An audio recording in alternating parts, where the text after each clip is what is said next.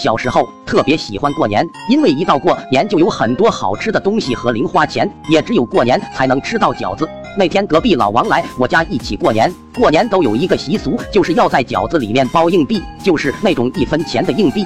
只要有人吃出来，就说明今年有好运。当时我作为跨时代的领袖，心系天下，想让大家都能感受到那种吃出硬币的喜悦。但是当时我零花钱有限，没有那么多硬币，所以我有一个很大胆的想法。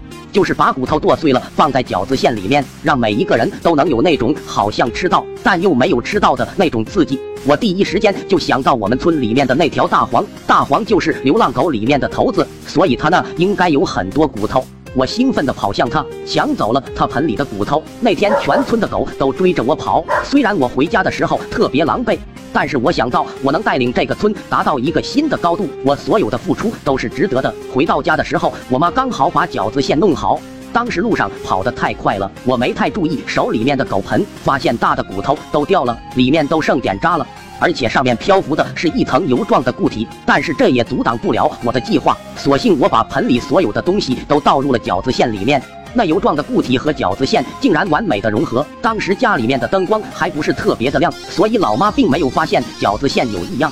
想想饺子马上就要上来了，我就感到无比的激动，给大家带来了这么大的惊喜。爸妈知道了肯定会多奖励我压岁钱。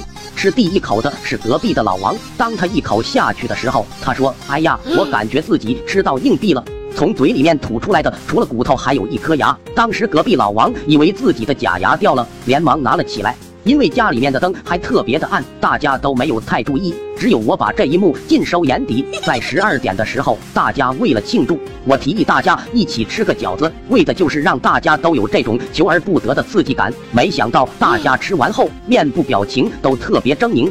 我正准备告诉大家的时候，门外好几百条狗冲着我们家门口吼叫，大家都惊慌失措的跑了出去。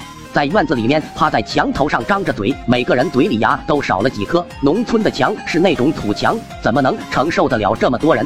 伴随着一声巨响，墙应声而塌，我们一群人面朝黄土栽下去。路过的人看着都惊呆了。村里人过来帮忙的时候，我们漏风的嘴不断喷着口水，话都说不清楚。过年的新衣服也已经被狗咬得破烂不堪。